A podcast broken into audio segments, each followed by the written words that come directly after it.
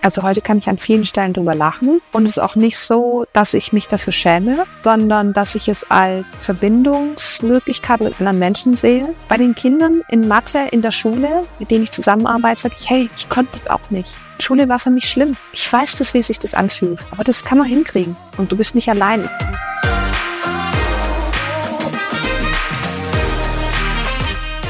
Hallo, herzlich willkommen zum Potenzialfrei Podcast. Violindner macht einen Podcast mit Miriam Meyer. Hallihallo, es ist wunderschön, dass du da bist und dass wir so schnell wieder miteinander reden können. Ich habe mich schon riesig darauf gefreut. Wir steigen mal gleich ganz vorne ein. Welchen Tipp würdest du denn deinem jüngeren Ich mit auf den Weg geben? okay, ja, wirklich direkter Einstieg. Ähm, vielleicht ein Glaub an dich und lass dich nicht von äußeren Rahmenbedingungen unterkriegen sondern bleib bei dir. Ja, zeigt etwas, was was du jetzt hoffentlich gleich erzählen wirst von deinem Weg. Wie ging es denn eigentlich bei dir los? Also wann wurde oder hast du denn festgestellt, dass das bei dir ein bisschen anders läuft als ähm, vorgesehen in der Schullaufbahn? Ja, also ich habe das gar nicht festgestellt, das hat meine Mutter festgestellt. In der zweiten Klasse war das. Ähm, in der ersten Klasse, also ich habe ja als Grundschulkind eine Dyskalkulie gehabt und ähm, in der ersten Klasse ist es nicht aufgefallen. Ich glaube, weil ich einfach eine relativ hohe Merkfähigkeit habe. So alle Aufgaben plus, minus bis 20, das kann man ja vielleicht noch ganz gut auswendig lernen. Ich glaube, ich habe sehr gute Kompensationsstrategien auch gehabt, um dann mich da so durchzuwurschteln und unsichtbar zu bleiben. Ähm, in der zweiten Klasse beim Einmaleins, da ist es tatsächlich aufgefallen. Und wir haben das, das weiß ich noch, bis zum Erbrechen geübt. Und meine Mama hat dann irgendwann mir die einmal eins rein auf die Fingerkuppen geschrieben. Also mhm. quasi die, die eine Reihe auf die Knöchel und die nächste Reihe auf die Lücken und dann die nächste Reihe auf die Knöchel. Und dann habe ich quasi immer meine Hände angeguckt und überlegt, wo steht die Aufgabe und was stand da für eine Zahl, so, ja. Und ähm, so viele Aufgaben auswendig zu lernen, das hat dann mich dann doch überfordert wohl. Und dass dann nicht klar für mich war, warum vier mal fünf weniger sein muss als acht mal fünf zum Beispiel. Mhm. Also diesen Zusammenhang, das, ich konnte das nicht füllen. Hatte keine Vorstellung über Mengen, was es eigentlich bedeutet, räumliche Vorstellungen so. Und da ist es dann tatsächlich äh, aufgefallen. Und dann ist meine Mutter mit mir in ein äh, Institut zur Diagnostik gegangen. Dann haben die mich so ähm, aus Steckwürfelchen einen Würfel zusammenbauen lassen, also aus kleinen, einen großen. Und haben sie mich zählen lassen, wie viele Würfel das sind. Ich weiß es gar nicht mehr. Ich habe dann irgendwie gezählt, äh, acht oder zwanzig oder was weiß ich, ja. Und dann haben, haben sie gesagt, gut, dann bau das jetzt mal auseinander. Und dann habe ich diesen Würfel auseinandergebaut. Und war es halt eine andere Zahl. Und dann habe ich gezählt, wie viele sind, habe gesagt, ja, acht. Und dann haben sie sich mich wieder zusammenbauen lassen und haben gefragt, und jetzt nimmst du jetzt wieder 20. Und dann haben wir so, ah, okay, an der Stelle haben wir einen Dissent. Und ähm, dann ist, hat meine Mutter tatsächlich sich da sehr engagiert für und ähm, ich bin dann tatsächlich in eine ähm, Lerntherapie gegangen für Dyskalkulie mhm. und ähm, habe dann deswegen auch meinen ganz normalen Weg auf dem Gymnasium gemacht. Allerdings war Mathe für mich immer eine Qual immer ähm, Grundkurs belegt. Ich habe unterbelegt im Grundkurs, nicht genügend Punkte gehabt und auch richtig viele unschöne Situationen. Dann kam natürlich kombiniert dazu dann ein Prüfungsdruck. Ähm, ich konnte dann schon in der fünften, sechsten, siebten, war ich immer natürlich im Förderunterricht, konnte ich den anderen Kindern im Förderunterricht erklären, wie die Aufgaben gehen, warum die so sind und so. Und dann haben die danach gute Noten geschrieben. Äh, und ich habe trotzdem immer meine Vierer und Fünfer eingebracht, tatsächlich. Das war dann einfach so, ich kann halt kein Mathe. So, ne? Also der, der mieseste Moment, den ich da tatsächlich hatte, an den ich mich sehr gut erinnere, war in der, war im Grundkurs, also Oberstufe, wie am Anfang vom, zum Unterricht in so einer Zeitschrift geblättert gehabt. Und ähm, hat der Lehrer gesagt, pack die mal weg und so, wir machen jetzt Mathe und haben halt Mathe gemacht und an irgendeiner Stelle ähm, sagt ja so, wir machen das eine Beweisführung. Miriam, du kannst deine Zeitschrift wieder rausholen, das verstehst du eben. Und das war so ein, das, also das, das weiß ich heute noch. So, ja. Mhm.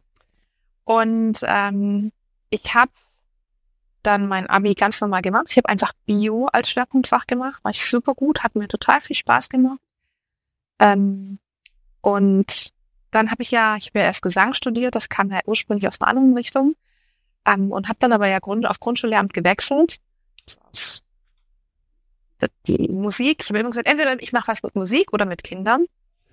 Und ähm, Musik, ich liebe Musik, lieb, mach, liebe auch Musik machen, aber die Mentalität, die dort in der Branche herrscht, um es als Beruf zu machen, das passt einfach nicht zu mir. Also Ellenbogen, darstellerisch und so, das ist, das ist einfach nicht meins. Hm. Und ähm, das ist auch das, was ich an Kindern so sehr schätze. Die Authentizität, die Ehrlichkeit, die Direktheit. Wenn da was ist, die sagen dann auch, boah, das finde ich blöd oder kannst du es anders machen oder ist auch immer meine Einladung an die Kinder, hey, redet mit mir, sagt mir, wenn ihr was doof findet, hier, ja, wir, wir wollen gemeinsam Unterrichtszeit gestalten und so. Und habe ich Grundschullehramt studiert und ich habe vorher sehr, sehr lange überlegt, ob ich das wirklich, wirklich machen soll, weil man als Hauptfach Mathe und Deutsch sind der Hauptfächer, hm. auch Mathe studieren muss. Das war für mich ein riesengroßer Hinderungsgrund, weshalb ich damit lange gehadert habe, ob ich das machen soll. Kann ich noch mal kurz zurück in deine Schulzeit? Ja, gerne. Weil du so schön äh, schon erzählt hast, ich wollte gerne noch mal ein bisschen näher ran an, ähm, wie wurde dir denn in der Schule dann geholfen, nachdem die Dyskalkulie festgestellt wurde? Puh, gute Frage. Ich weiß gar nicht, ob mir überhaupt in der Schule geholfen wurde. Ob ich in hm. der Schule überhaupt Unterstützungssysteme hatte. Ich glaube, also ich weiß es nicht, müsste ich tatsächlich mal nachfragen bei meiner Mutter. Die, die Erinnerung, die ich habe, ist Elternhaus. Unterstützung durch meine Mutter und durch die Lerntherapie. Und ich glaube, in der Schule hat man halt einfach gewartet, bis das Problem halt gelöst ist. So. Ah, okay. Ich habe auch nie, ich weiß gar nicht, ob es das damals schon gab, dass man irgendwie Noten aussetzen konnte. Ich habe nie irgendwie, heute gibt es so wie Nachteilsausgleiche und so. Ähm, nix. Ich glaube, ich bin einfach Otto normal unterm Radar mitgelaufen. Und die Hoffnung war, die Lerntherapie greift schneller, als das Schuljahr voranschreitet und man die Lernziele in der Klasse erreichen muss. Mhm. Also ich habe keine Klasse wiederholt oder so. An der Stelle ist es zum Glück früh genug aufgefallen und hat eben schnell genug gegriffen. Aber ich glaube nicht, dass ich, also in der Grundschulzeit war ja zweite Klasse. Ich glaube nicht, dass ich da irgendeine Form von Unterstützung aus tannschulischer Seite bekomme. Okay. Und ähm, wie haben deine Eltern das geschafft, das dich so stark zu machen, dass sich das äh, nicht so sehr auf dein äh, Selbstbewusstsein gelegt hat? Haben sie nicht. Also ähm, vielleicht da als Hintergrund, meine Eltern sind getrennt. Meine Mutter war finanziell nicht gut aufgestellt, weil mein Vater keinen Unterhalt gezahlt hat, alleinerziehend mit zwei Kindern. Und wir hätten die Lerntherapie gar nicht zahlen können. Mhm. Und ähm, ich bin damals sogar in psychologischer Begleitung auch gewesen wegen Problemen mit Selbstwert mit ich kann nichts, ich bin zu dumm für alles. Und mit dem ärztlichen Gutachten hat sie die Lerntherapie bezahlt bekommen. Also mit der Gefahr für seelischen Schaden an der Gesundheit des Kindes. Dadurch wurde die Lerntherapie übernommen. Also das war, ähm, es hat nicht keine, also ich würde sagen, heute, weil ich eben andere Erfahrungen im Studium dann gemacht habe, konnte sich so mein Selbstkonzept ändern und drehen. Aber Schulzeit, ich habe gesagt, ich bin da eine Null, kann das nicht, kann nicht rechnen. Das ist, kann ich halt nicht. So bin ich zu doof für. Und das macht es, finde ich, nochmal deutlicher oder stärker dann bei der Überlegung, die du hattest dann mit dem Studium des Lehramtes, ne? Also mit den ja, Gedanken. Also, mhm. das hast du doch nie. Das, das ist Mirren, da ist Mathe. Ich weiß sogar, dass meine Mutter das damals sogar zu mir gesagt hat. Da musst du Mathe machen. So. Oh Gott. Also ich glaube, ich wäre eine gute Mathelehrerin, weil ich weiß, wie schwer das ist. so. Aber ähm, mittlerweile kann ich auch bis 20 oder bis 100 rechnen, so ungefähr, ja. Also ähm, ich habe gedacht, aber das ist ja tatsächlich auch nicht das, was man im Studium macht. Im Studium macht man ja wenig Umsetzung mit Kindern, ja, sondern da machen wir Beweisführung, vollständige Induktion, ja. Also das ist ja sowieso das Absurde da. Und das war ja auch klar. Deswegen war für, das für mich ein langer, harter Prozess, ob ich das machen will. Ich habe vorher auch im Kindergarten hospitiert und überlegt, ob ich nicht lieber in den Kindergarten gehe. Ich habe einfach eine, wie soll ich sagen, eine Begeisterung für die Faszination der Welt. Und das ist, da gibt es so viel Schönes zu entdecken und was man lernen kann und sehen kann und so, dass mir das für einen Kindergarten, der ja einfach noch, einfach aufgrund der Lebensphase der Kinder, noch viel, viel spielerischer angelegt ist und eben noch nicht so auf Wissen und Zusammenhänge und sowas ist. Ich weiß nicht, ob mir das reicht, weil ich gerne mehr mitgeben möchte und deswegen bin ich dann doch in die Grundschule gegangen. Gab es da ein Schlüsselerlebnis für dich? Beim Studium? Also so, äh, auch diese Entscheidung dann zu treffen. Also das eine ist, was du jetzt beschrieben hast, ähm, diese Überlegung, reicht es für mich und möchte ich nicht noch ein bisschen mehr machen und an einer anderen Stelle ansetzen? Oder gab es noch ein spezielles Erlebnis, was dir da im Kopf geblieben ist? Also ich habe nicht ein bestimmtes Erlebnis. Wenn du mich fragst, warum hast du es trotzdem gemacht? Dann würde ich sagen, ich glaube, die, die Liebe zu den Kindern und das, was ich da gesehen habe als potenzielle Schönheit in diesem Beruf und an Glück, was dieser Beruf für mich mit sich bringen kann, hat überwogen. Also der Zug, die Motivation, das, die Anziehung dieses Bildes war für mich größer als die Angst. Und vielleicht auch, ähm, ich glaube, ich bin in meinem Leben immer mehr ein Mensch geworden, der bereit ist zu scheitern.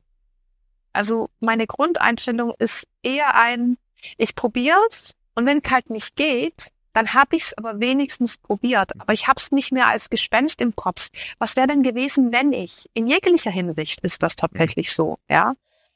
Ähm, weil es mir eine innere, innere Ruhe gibt, wenn ich weiß, ich habe es aber, ich habe es probiert, ich habe eine Antwort gefunden. Geht nicht? Okay, dann kann ich damit leben. Aber es nicht probiert zu haben, das ist so, weiß ich nicht, das ist, ähm, fühlt sich für mich einfach nicht richtig an. Na, zumindest finde ich auch, wenn man äh, was ausprobiert, es heißt ja nicht, dass es definitiv nicht geht, sondern dieser Weg geht nicht. Und dann komme ich vielleicht auch noch auf andere Wege, um dahin zu kommen. Es gibt ja auch diesen, diesen Begriff, ähm, die Angst vor dem Scheitern verhindert mehr Wege als das Scheitern selbst. Ne? Und das, das ist es eben. Also ich glaube, man muss, man muss Scheitern ähm, konstruktiver sehen als Teil des Erfolgs als Teil des Weges zu suchen und nicht als ähm, negatives Misslingen oder so, mhm. sondern als ähm, es gehört dazu und jetzt mache ich weiter. Ja, ist, ist so dieses, äh, ist nicht entscheidend, wie oft du hinfällst, es ist entscheidend, dass du einmal öfter wieder aufstehst. Weiter, mhm. weitermachen, weitermachen. Suchen, kämpfen, finden, verlieren, wieder suchen, nochmal kämpfen, weitermachen. So. Und da muss man natürlich, das erfordert einfach Mut, das stimmt schon. Was hast du denn dann im Studium erlebt? Ja, im Studium tatsächlich ähm, hat sich das für mich ein bisschen drehen dürfen. Da habe ich tatsächlich so ein Schlüsselerlebnis gehabt, was für mich diese, diese Selbstüberzeugung, ich kann kein Mathe, geändert hat.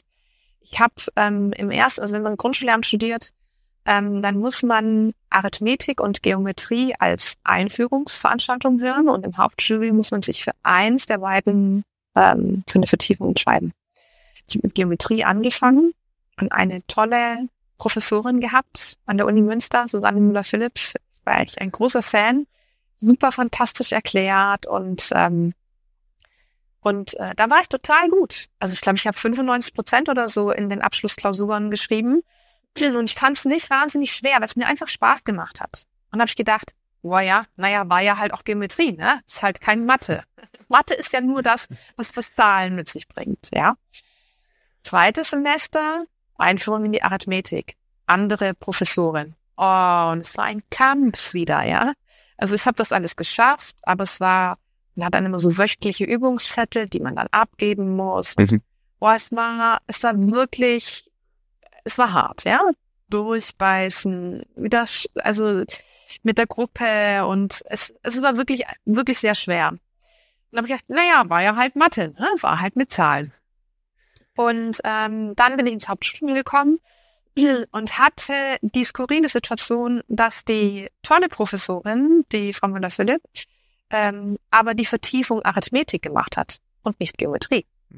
Und die andere Professorin, die hat Geometrie gemacht. Und für mich war dann die Entscheidung, wähle ich jetzt die Person, von der ich weiß, mit der kann ich, also der kann ich gut folgen, der, die hat ähnliche Denkstrukturen vielleicht oder bei der fiel mir Lernen leicht, ja, muss dann aber dafür Arithmetik nehmen oder wähle ich die Person, also das war jetzt nicht, dass ich mit der nicht klarkam, gar nicht. Es war auch eine gute Professorin, aber es war halt irgendwie, es halt für mich dann nicht gefluckt. Aber dafür Geometrie. Ich habe mich am Ende zum Glück für die Professorin entschieden. Also ich habe dann Vertiefung Arithmetik bei der Frau Müller-Philipp gemacht. Und es war das, der gleiche Effekt wie im ersten Semester. Es war alles für mich leicht. Mhm. Und das war für mich ein total prägendes Erlebnis, dass ich gedacht habe, es ist nicht nur, eher sogar zu einem kleineren Teil die Frage des Inhaltes, den ich vermittle, sondern vor allem auch die Wege, die ich zu diesem Inhalt anbiete, die ähm, Denkstrukturen, meine Art zu erklären, ähm, die Lernkanäle, das ist alles, ähm, das ist viel entscheidender als tatsächlich das, was ich am Ende lernen muss. Und ähm, das hat mir meinen Weg zur Mathe total geebnet. Und ich konnte tatsächlich in Mathe auch, das, als hätte ich ja nie gedacht, dass ich das mal sagen würde, aber eine Schönheit in diesem Fach sehen, dass das total Spaß machen kann, mit diesen Zahlen zu spielen und mit den Variablen und Auflösen der Gleichung zu einem Buchstaben hin. Ah, wenn ich da, da das hinmache und das weg und ah, dann komme ich dann näher. So ein bisschen wie ein Rätsel, eine Knobelei manchmal. Das ist eine schöne spielerische Haltung, mit der man eigentlich ganz gut an Mathe auch angehen kann. Das, was du beschreibst, ist eigentlich das auch, was ich in der Lerntherapie erlebe, dass ähm, manchmal das gar nicht oder ziemlich häufig nicht der Inhalt ist, sondern wie und stimmt die Person und kann man den Rahmen schaffen, dass die andere Person sich sicher fühlt, die schon Negativerlebnisse gemacht hat und dass dann ganz vieles viel leichter ist. Mhm. Und auch wieder ein neuer Zugang geschaffen werden kann dadurch. Klar, also wenn es halt auf der persönlichen Ebene schon nicht stimmt. Ja, also wenn ich als Kind oder Jugendlicher in einem Unterricht sitze, wo ich Angst habe, wissen wir ja, brauchen wir nur einmal einen Spreadscan vom Gehirn machen, sehen wir schon, oh, Denkzentrum ist gar nicht an. Wir hängen, mhm. hängen ja nur bei den Gefühlen rum. Ja, was soll denn dann da auch an Denken großartig passieren? Also schon, das, das sind halt viele Voraussetzungen auf vielen Ebenen, die ich schaffen muss, dass Lernen gut laufen kann. Mhm. Wie ist es denn weitergelaufen nach dem Studium? Also du hast es beendet, würde ich mal davon ausgehen? Ja. ja, ich habe ähm, ganz normal mein Staatsexamen gemacht. Mhm. Und ähm, erstes und zweites und bin dann tatsächlich Grundschullehrerin geworden. Hm. Und äh, auch spannend war für mich tatsächlich dieses, also ich habe, Studium hat mir an vielen Stellen keinen Spaß gemacht, weil mir der Begriff Kind zu wenig fiel. Das war mir zu, weit weg von dem, wo ich eigentlich hin wollte, weil das war das, was mich angezogen hat, immer die Arbeit mit Kindern. Ich habe parallel zum Studium ähm, an einer Ganztagsschule gearbeitet in der Nachmittagsbetreuung. Und so oft so ein, vormittags in die Uni gehen. Okay, ich mach das Wissenschaften. Mach ich das? Warum mache ich das? Wo mache ich das? Und dann bin ich mittags in die Schule gegangen. Ah, deswegen mache ich das. also das war, das war voll gut. Ähm, und habe dann auch, und auch an der Stelle, wenn man mal guckt, so wie sich meine Noten entwickelt haben, ne? Also was habe ich für einen Abschluss im Abi gemacht? Was ich habe für einen Abschluss im ersten Staatsexamen gemacht? Was habe ich denn im zweiten gemacht, im Ref und so? Sieht man, je höher meine Identifikation wurde, je höher mein Interesse wurde, desto besser wurden auch meine Leistungen. Also das ist äh, äh, zieht sich so als roter Faden total gut sichtbar tatsächlich auch durch. Du hast ja dann nehme ich mal an auch angefangen als Lehrerin zu arbeiten in der Grundschule und irgendwann kamen die eigenen Kinder. Ja. Was sind denn da so deine Erlebnisse? auch in Bezug auf äh, mögliche Teilleistungsschwächen? Ähm, also ich habe Zwillinge, ein Jungen und ein Mädchen, und die sind beide sehr unterschiedlich. Sowohl, also ich, auch das finde ich sehr spannend, gleiche Zeit geworden, äh, gleiche Erziehung genossen am Anfang, ne? später, wie, je unterschiedlicher die Kinder werden, desto sehr kriegen sie auch nicht mehr die gleiche Erziehung. Und trotzdem, trotzdem sind sie super unterschiedlich. Also von ihrer ganzen, sowohl vom Charakter, als auch von ihren Interessen, als auch von ihren Bewältigungsstrategien und so weiter. Und auch vom, vom Äußerlichen. Ne? Also meine Tochter kommt ganz nach mir mit dunklen Haaren und ähm, eher dunklerem Teint. Mein Sohn ist ganz der Papa, blonde Haare und so. Und ähm, tatsächlich ist es so, dass meine Tochter relativ einfach durch die Schule geht. Ähm, die ist kein Überflieger, aber muss jetzt auch nicht wahnsinnig viel irgendwie dafür tun. Wir gucken uns halt manchmal was dafür an, weil sie sich ganz gut in diesem System anpassen kann. Ja, ähm, kann auch ganz gut mit so Hindernissen oder Niederschlägen manchmal ganz, ganz gut umgehen, macht dann halt irgendwie weiter. Und mein Sohn ist einfach sehr freiheitsliebend. Hm. Das heißt, er will sich autonom fühlen. Er ist super interessiert an ganz vielen Sachen, super intelligent, begreift wahnsinnig schnell Zusammenhänge und so wirklich clever und fand Schule sehr schnell sehr scheiße. Ja. Und als ich ihn gefragt habe, was ist eigentlich dein Problem mit Schule? Sagt er, weißt du, die sagen mir, was ich lernen soll, wann ich lernen soll, mit wem ich lernen soll, wie ich lernen Das will ich nicht selber machen. Und ähm, ich kann jetzt nicht sagen, was war zuerst da. Also ich, ich kann sagen, mein Sohn hat ein Jahr, bevor er in die Schule kam, mit Kreide auf dem Boden in den Hof Oma geschrieben, weil er eine Anlauttabelle hatte, weil er wissen wollte, wie das geht mit dem Schreiben. Und heute ist er für mich, also er hat keine diagnostizierte LRS oder so, aber er hat definitiv ein Rechtschreibproblem. Und er ist kein guter Leser. Er kommt da irgendwie durch aber ähm, ist nicht schön für ihn. Aber es liegt mehr, es liegt bei ihm einfach an der Emotion. Er will da nicht hin. Er will das auch nicht lernen, weil er alles, was dort ist, in Verbindung mit dem auch nicht will. Hm. Und da hat es irgendwie, weiß ich nicht, kann ich jetzt sagen, hat Schule nicht geschafft, ihn abzuholen. Das sind schon sehr viele verschiedene Situationen gewesen oder Komponenten gewesen, die so zusammengekommen sind dass es auch Schule als Start auch nicht leicht hatte bei ihm. Ich glaube, dass einfach auch die Art, wie mein Sohn lernt, eben nicht passt zum System Schule, eben weil es zu eng ist, weil es zu starr ist. Und das ist ganz schwer, wenn da einmal der Rollladen runter ist, den wieder hochzuziehen.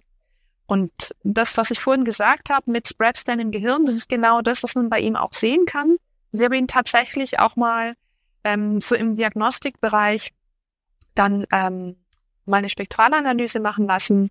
Genau das konnte man auf den Hirnwellen sehen. Wir haben eine hohe Aktivität im limbischen System. Wir haben ganz viel Stress. Wir haben ganz viel Druck. Präfrontaler Kortex ist nicht aktiv. Die Gehirnwellen sind viel zu unruhig, viel zu zackig. Keine gute Voraussetzung fürs Lernen. Und ähm, ja, das ist das. Das Skurrile, das, das Krasse daran ist ja, dass er in der Schule das für die anderen nicht sichtbar ist. Ja, ich habe natürlich mit den Lehrkräften darüber gesprochen enge Zusammenarbeit mit der Schulsozialarbeiterin auch gehabt, die gesagt hat, man sieht es nicht. Und im Zeugnis steht, Julian ist ein fröhlicher Schüler. Und zu Hause sitzt er abends und weint und sagt, ich will nicht zur Schule. Ich will nicht zur mhm. Schule. Also eine riesen Diskrepanz an der Stelle auch. Und da kämpfen wir uns durch. Und mein größtes, meine, das, damit schließt sich der Kreis zu dem, was du vorher auch gesagt hast meine größte Aufgabe, weil ich merke, dass mein Sohn auch das verweigert, dass ich ihm fachlich helfe. Ja, also es entsteht dann manchmal so ein bisschen Loyalitätskonflikt, wenn er sagt, du findest es ja auch nur gut, weil du selber auch Lehrerin bist. Hm. Ich sag nein, ich finde das gut, weil ich weiß, wie viel Spaß es auch machen kann. Und das ist für mich egal, ob wir an der Boulderwand, weil der hat gerne gebouldert, wir an der Boulderwand stehen und überlegen, wow, wie kriegen wir jetzt die Route dahin, wie kommen wir da hoch und und, und dann klappt es nicht und dann muss man es nochmal machen. Das ist für mich genau das Gleiche wie, lass uns mal an der Matheaufgabe rumschrauben oder welche Rechtschreibstrategien stecken dahinter. Das ist für mich die, die, das gleiche, die gleiche Haltung, ja. Ähm, aber er lehnt ein Stück weit die inhaltliche, fachliche Unterstützung von mir ab. Und das kann ich auch verstehen, ja. Und es ist auch, wie soll ich sagen, weiß nicht, ob ich ihm nicht vielleicht auch dankbar dafür sein sollte, weil die Doppelrolle zu belegen, ich bin Mutter und ich bin Lerntherapeutin oder Lehrerin, Nachhilfelehrerin. Das ist blöd. Also Schule und dieses Thema sollte nicht in die Eltern-Kind-Beziehung rein. Ja, das, was Eltern-Kind-Beziehung ausmacht, und das ist auch das, was ich meinen Schwerpunkt sehe, ist unterstützen im Selbstwert, in dem du bist gut so wie du bist und es mir egal, welchen du heimbringst. Ist etwas, worüber wir super oft sprechen, so Noten sind für mich nicht relevant. Ich habe auch zu ihm gesagt, ganz ehrlich, ja, du bist nicht gut in Rechtschreibung, bist nicht gut im Lesen. Aber dass du deinen Weg nicht machst, darüber mache ich mir keine Sorgen. Ja. Und wenn du mich fragst, Mama, was soll ich machen? Ist meine Antwort immer die gleiche. Finde dein Feuer. Suche das, wo es dich hinzieht, was dir Spaß macht. Du wirst gut da drin werden. Und wenn du dann dafür Rechtschreibung können musst, dann wirst du es dann auch lernen. Ja. Mhm. Aber wenn nicht, dann halt nicht. So what? Ja. Also, du musst deinen Weg gehen. Und bei ihm ist halt auch ganz viel, er kriegt da was nicht hin. Und dann sagt er, ah, bin ich auch zu doof dazu. Und dann, dann fangen wir an zu streiten, weil ich sage, ja, nein. Ja, das ist so, wie du mit dir redest. Dürften, wenn ein Freund mit dir so reden würde, würde ich den rausschmeißen, ja? Würde ich sagen, nee, so redest du nicht mit meinem Sohn, du machst es selber. Das ist so schwer, das auszuhalten. Und da immer dagegen zu gehen und versuchen, das hochzuhalten. Die Verbindung und die Liebe und das Vertrauen in dich und dass du es schaffst und dass du wertvoll bist, unabhängig von irgendeiner Leistung in irgendeinem System. Klingt nach viel Arbeit. Ja, ist es. Ich sage immer, meine, die größten Herausforderungen meines Lebens, mein Sohn und mein Mann. das sind meine größten Wachstumsaufgaben, an denen ich am meisten üben darf. Okay. Ich bringe ganz viel Liebe mit. Ja, das, das ist auch so, ja. Äh, wie ist denn dein ähm, Umgang, also jetzt hast du ein bisschen von deinem ähm, Sohn erzählt und wie ist denn dein eigener persönlicher Umgang mit ähm, der Rechenschwäche, die du hattest und den Erlebnissen ähm, heute? Also und in deinem Zusammenhang? Ähm, also heute kann ich an vielen Stellen drüber lachen. Mhm.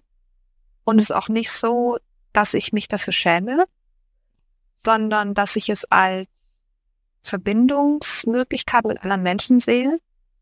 Es ist für mich ein, also ich habe ich, bei den Kindern in Mathe in der Schule, mit denen ich zusammenarbeite, sage ich, hey, ich konnte es auch nicht.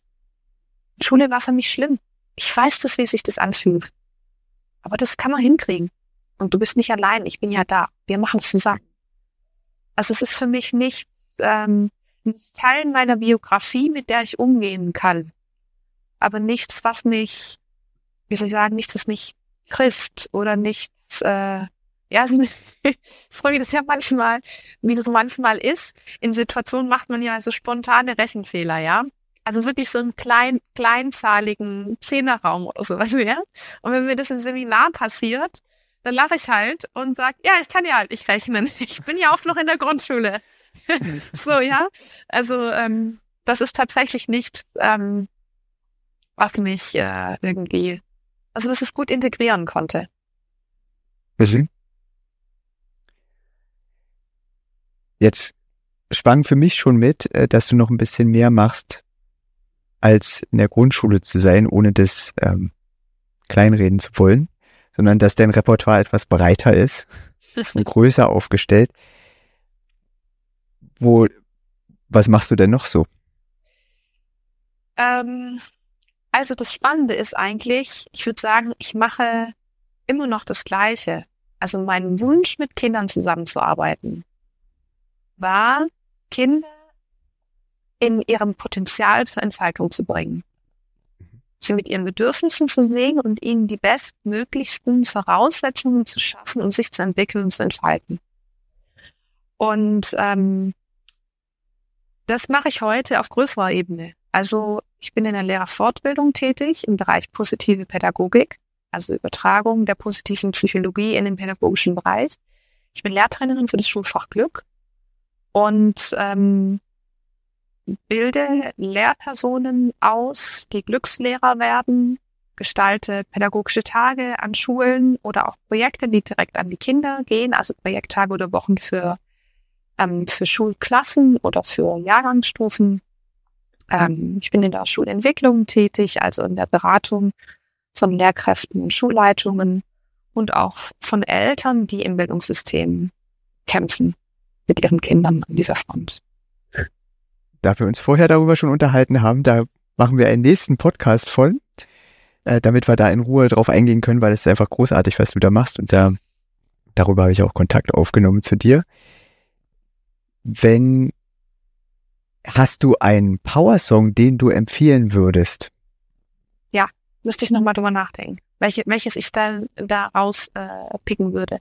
Vielleicht, also das, was mir neulich begegnet ist, was ich sehr, sehr schön finde, ähm, was aber diese Orientierung zu Glück auch bringt und so zu diesem, was ist eigentlich das, wo wir im Leben vielleicht auch hinwollen? Das ist äh, der Alchemist am Rande der Welt. Wenn es bei YouTube eingibt, ähm, dann findet man da ein ganz schönes Video dazu. Und da wird gefragt im Lied, also die Geschichte eines kleinen Mädchens, ähm, was erwachsen wird. Und genau dieses schöne, spielerische, leichte und die Faszination für die Welt verliert. Und die Dinge halt so macht, weil es hat ja und Mama und Papa auch schon was gebracht. Und ähm, da wird die Frage gestellt, wenn Glück eine Währung wäre, was macht dich dann reich? Wenn Zeit nicht mehr da ist, sag mir, was genau bleibt. Und das ist, wenn man das große Ganze sieht, dann bin ich auch ein großes Ganzes. Und Mathe oder Deutsch, Lesen oder Rechnen sind ein kleiner Teil davon. Ein kleiner Teil. Und ich bin noch ganz viel mehr. Hm. Und das ist auch das, was man den Kindern, finde ich, mitgeben muss. Vielen, vielen Dank auch für die Gedanken.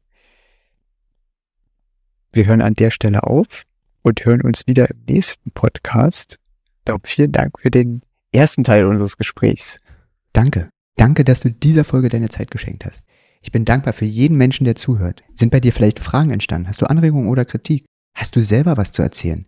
Melde dich jederzeit unter podcast.mio-lindner.com bei mir oder schick mir eine DM auf Instagram unter mio.lindner. Ich freue mich von dir zu hören. Gern kannst du auch natürlich direkt einen Kommentar unter der Folge hinterlassen. Schön, dass sich unsere Wege gekreuzt haben. Ich freue mich auf das nächste Mal. Es ist fantastisch, dass es dich gibt.